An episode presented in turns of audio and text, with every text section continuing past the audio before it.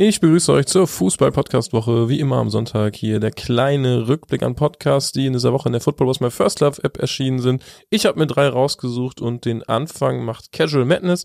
Das ist der Mode-Podcast vom Sapeur und der hat in dieser Woche den bekannten Rapper Vega zu Gast und er erzählt über Ultra-Web, über Fußball und Mode.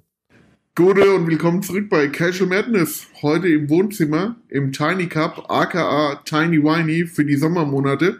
Wir haben einen speziellen Gast heute bei uns in der Episode und wir freuen uns wirklich sehr, dass er da ist. Er ist Adlerjunge, guter Mann, sagt die Gegend.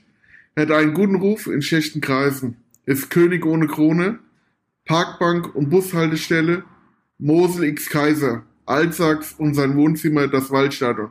Wir nennen ihn V, manchmal auch André, ihr kennt ihn als Vega. Gute, was geht ab, Alter? Schön, dass du da bist. Das war sehr gut. Das war eine sehr schöne Einladung. Dankeschön. Ja, bisschen abgeguckt von euren Konzerten. ja, Dankeschön für die, äh, für die Einladung.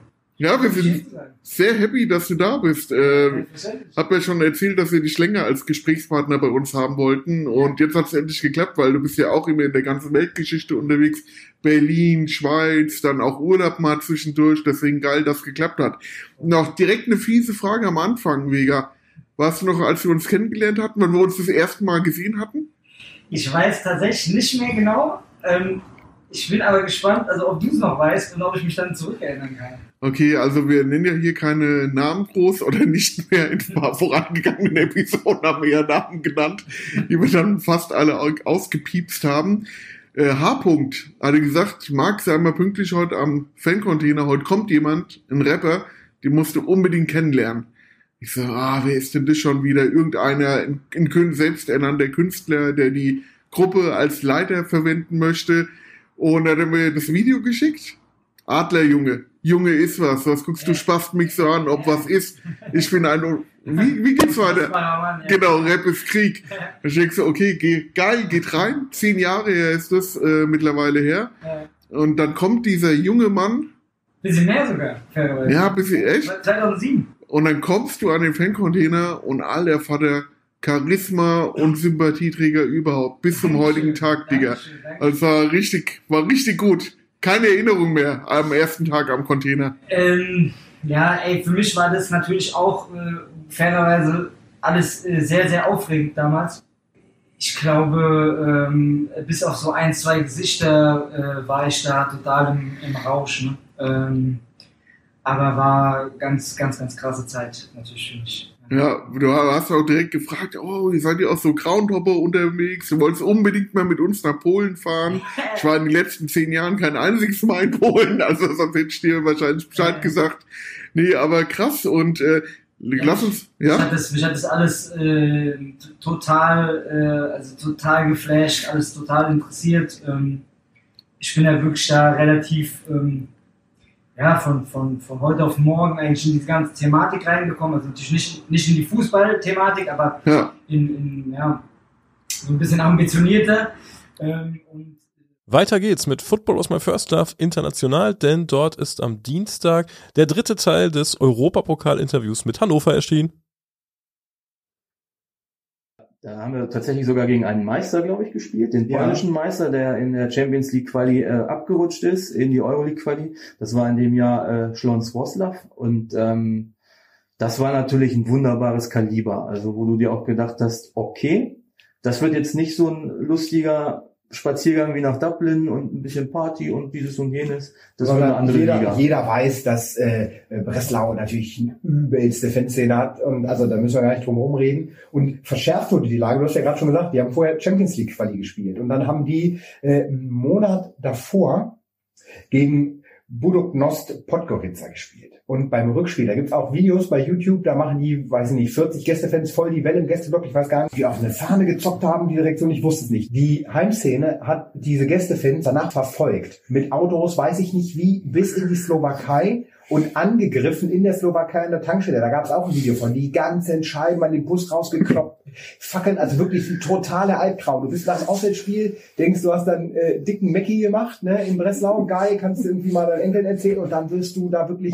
also sowas von zertrümmert und das war ja eben noch bevor sie ihren großen Rachefeldzug gegen äh, Sevilla äh, gestartet haben. Also da wusste man, mhm. äh, heute hat man da noch ganz andere Infos, aber dass die also übelste Kaliber sind, völlig, völlig klar. Und ähm, für uns war aber gleichzeitig irgendwie immer klar, dass wir jetzt auch keinen Bock haben, wenn es mal ein bisschen ähm, äh, handfester werden kann, um zu verstecken. Äh, und sind dann ähm, mit Autos bis Görlitz gefahren oder zumindest Teile der Szene, ähm, also bis an die Grenze und äh, Leute mit Stadionverbot oder die sonstige Grenzprobleme zu befürchten hatten, äh, kauft in den polnischen Teil von Görlitz und sind dann mit dem Zug nach Breslau gefahren. 118 äh, Leute haben es in den Zug geschafft. Daran merkt man äh, doch, dass die Route natürlich auch nicht für jeden was war. Und dann äh, sind wir in Breslau angekommen. Den Abschluss macht das Format Fußball im Ruhrgebiet, denn dort findet ihr einen Kurzbericht vom 333. Wiener Derby vom vergangenen Wochenende.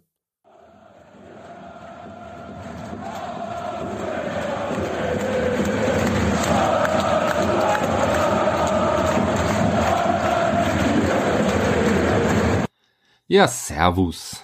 So, bevor das jetzt hier losgeht mit der Atmosphäre vom 333. Wiener Derby, wollte ich euch noch ein bisschen sowas zu den zwei Spielen erzählen, die ich während meines Aufenthalts in Wien besucht habe. Wenn ihr keinen Bock auf das Gequatsch habt, dann einfach bis vorspulen. Also, ich war ein paar Tage mit meinem Vater in Wien. Wir hatten noch ein bisschen was zu erledigen. Und der Spielplanersteller, der meinte es ganz gut und hatte genau für das Wochenende das Wiener Derby angesetzt. Sehr nett von ihm. Ja, in Sachen Karten war es dann nicht ganz so leicht, an diese zu kommen. Da der Gästeblock sehr schnell ausverkauft gewesen ist, hatte Austria sich dazu entschlossen, Karten für die Heimfans nur an Abonnenten und Mitglieder zu verkaufen. Einen freien Kartenvorverkauf gab es also nicht. Dann kann ich an dieser Stelle auch nochmal recht herzlichen Dank in Richtung der Freaks sagen, die mir eine Karte besorgt hatten. Aber jetzt erstmal zu dem Spiel am Vortag. Ja, das Ganze, das war sehr spontan, weil ich hatte überhaupt nicht auf den Plan geachtet, dass an dem Samstagabend auch noch ein Spiel ist. So hatte ich dann sehr kurzfristig gesehen, dass abends um 20 Uhr, also Samstagabends um 20 Uhr, das Spiel SK Rapid Wien 2 gegen SC Austria Lustenau stattfand. Um 19.54 Uhr hatte ich dann auf meinem Hotelzimmer per Google Maps geschaut, wie lange man denn bis zum Allianzstadion mit der Bahn braucht und dann gesehen, dass wenn ich um 19.57 Uhr die Straßenbahn erreiche, pünktlich zur Halbzeitpause am Stadion sein konnte. Also schnell was übergezogen, rein in die Schuhe, die Treppe äh, vom Hotel erstmal runtergerast, aus dem Hotel raus, andere Straßenseite. Die Bahn, die kam dann gerade auch an und zum Glück hatte ich auch die richtige Bahn, also in die richtige Richtung erwischt. Ansonsten wäre das wohl knapp geworden. Hm, ja, ein paar Stationen gefahren, da musste ich umsteigen, raus aus der Straßenbahn, um kleinen Sprint erstmal hoch zum Bahnsteig. Ja, da musste ich dann erstmal acht Minuten auf den nächsten Zug warten. Und dort stellte ich dann auch erstmal fest, ich war nicht unbedingt allzu neutral gekleidet oder so. Äh, naja, äh, New Balance Sweatjacke, die E-Spec-Tasche, New Balance Schuhe. Also unauffällig geht anders. Naja, am Bahnhof in Stadionnähe angekommen, ging's raus aus dem Zug im kurzen Sprint zum Stadion. Ein bisschen gewundert hatte ich mich, da alles recht dunkel war, äh, gespielt wurde. Aber ja, das habe ich gehört, der Halbzeitpfiff, der ertönte. Da aber alles verschlossen war, hatte ich schon befürchtet, dass das Spiel unter Ausschluss der Öffentlichkeit stattfand. Bin dann erstmal ums halbe Stadion rum. Dort war dann doch mal ein offener Eingang. Nach Karten nachgefragt. Die hatten mich dann erstmal wieder ums halbe Stadion zurückgeschickt. Durfte ich also erstmal wieder zurück.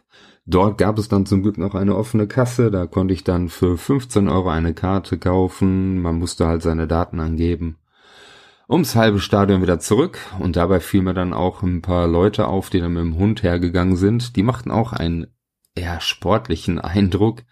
Ähm, ja, ich hätte so vermutet, dass es vielleicht so ein paar Rapid-Leute sind, die in der Nacht das Stadion bewachen, dass da keine Austria-Leute kommen, irgendwas anstellen. Naja, auf jeden Fall, ich hatte meine Karte, ich war am Einlass. Dort musste ich dann erstmal den 3G-Nachweis vorzeigen, also das wird ja überall kontrolliert. Das war die Fußball-Podcast-Woche. Ich wünsche euch viel Spaß beim Stöbern in der Football was my first love App.